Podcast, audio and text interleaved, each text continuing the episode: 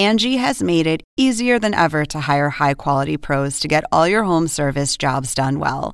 Just bring them your project online or with the Angie app, answer a few questions, and Angie will connect you with local pros who match your specific needs. Or book a service instantly at an upfront price. So join the millions of homeowners who use Angie to care for their homes and get your next home service job done well.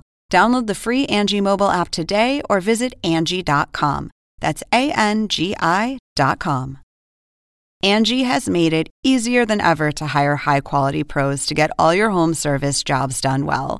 Just bring them your project online or with the Angie app, answer a few questions, and Angie will connect you with local pros who match your specific needs. Or book a service instantly at an upfront price. So join the millions of homeowners who use Angie to care for their homes and get your next home service job done well. Download the free Angie mobile app today or visit Angie.com. That's A N G I.com. Hola, soy José Levi. En este podcast de CNN Desafíos Globales resumiremos, espero que de forma amena, los temas centrales de cada semana, los conflictos, las amenazas, las incluso atrocidades y también las luchas por la libertad, las esperanzas, en un mundo donde lo global pasó a ser local. Si no miren esta pandemia que cambió nuestras vidas y que comenzó en lugares lejanos que ni conocíamos. Y este es el tema central de esta semana, pues se ven luces al final del túnel de esta enfermedad devastadora. El número de contagios está ahora bajando, se verifican nuevos medicamentos y distintas vacunas resultan ser enormemente efectivas. Empezamos con una experiencia grata, la de producir la vacuna que los latinoamericanos necesitan para terminar con esta pandemia espantosa. ¿A qué me refiero en cada uno de estos temas? Si hasta ahora teníamos los resultados solo de pruebas clínicas, ahora los datos en el llamado mundo real, en vacunaciones masivas, confirman tales conclusiones e incluso las refuerzan. Por ejemplo, en Gran Bretaña se verificaron vacunas clave de Pfizer y AstraZeneca y se vio que ambas disminuyen de forma muy significativa el número de hospitalizaciones y además pueden reducir los contagios. Incluso serían efectivas frente a la tan temida variante británica del virus. También en Israel, país donde una gran parte de la población ya fue vacunada, se informó de índices de efectividad del 94% tras recibir las dos dosis de la vacuna. Este país se transformó voluntariamente en campo de pruebas global de Pfizer a cambio de recibir millones de inoculaciones. Un país donde comenzó a utilizarse un pasaporte verde, que es ahora un tema de amplio debate internacional. Se trata de un certificado de vacunación que permite acceder a estadios, teatros o piscinas, pero solo a los vacunados. Es un intento de hacer frente a uno de los grandes desafíos del futuro cercano, convencer a todos a que se vacunen, algo que a veces no es fácil en un mundo plagado de bulos y noticias falsas, especialmente en las redes sociales, sobre presuntos horrores que pueden causar estas inoculaciones. Da hasta rabia leer tanto chisme que nos hace daño a todos.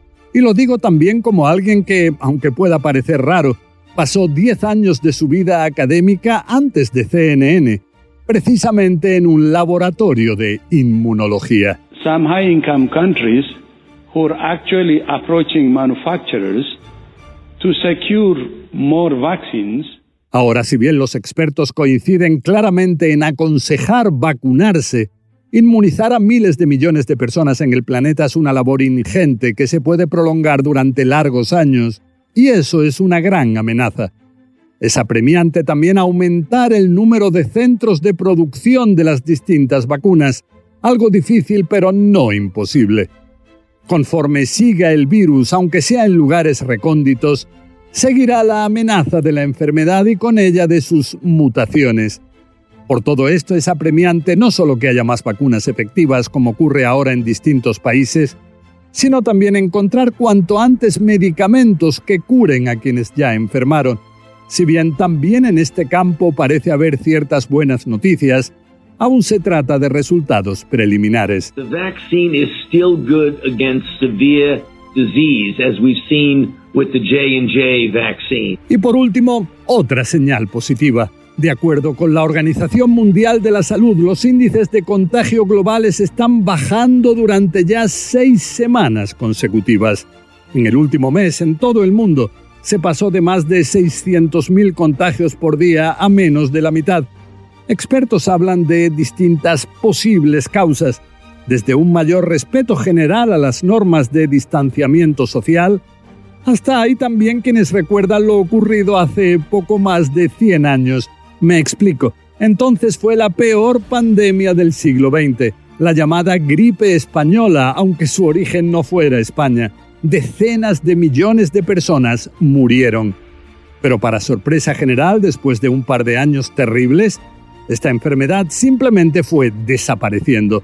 Se dice que quizás se llegó a esa inmunidad colectiva de rebaño que también se busca ahora. Ojalá se consiga. Y querría finalizar este podcast con el personaje de la semana que es el presidente estadounidense Joe Biden, el mismo que señaló estos días que pasaron ya el medio millón de fallecidos por esta enfermedad en su país solo, más que las muertes causadas por las dos guerras mundiales y por la de Vietnam juntas. Biden lleva ahora a la práctica la frase de su discurso de investidura según la cual Estados Unidos regresa al mundo. America is back. The transatlantic alliance is back, and we are not looking backward. We are looking forward together. Tras los cuatro años del Estados Unidos primero preconizado por Donald Trump. America first. En el tema de la pandemia, Biden decidió volver a la Organización Mundial de la Salud, algo que puede ser clave para la vacunación global, para combatir la pandemia. También anunció el regreso a los acuerdos climáticos de París, decisión que despierta esperanzas de poder velar por nuestro planeta, esa casa común de la que habla el Papa Francisco. Biden también pretende seguir cambios significativos en las políticas globales, desde en la defensa de los derechos humanos, ahora en Myanmar o en Arabia Saudita, hasta mostrar su disposición al diálogo en problemas como el palestino, o sobre todo el del potencial nuclear de Irán, donde la situación pareciera ser cada vez más alarmante. Bueno, hasta aquí este podcast. Espero sus muchos comentarios en mi cuenta de Twitter, arroba joselevicnn, todo junto en minúsculas y con Y. La semana que viene regresamos con nuevos desafíos globales que nos presente este terrible o maravilloso rincón apasionante del universo, donde nos tocó vivir.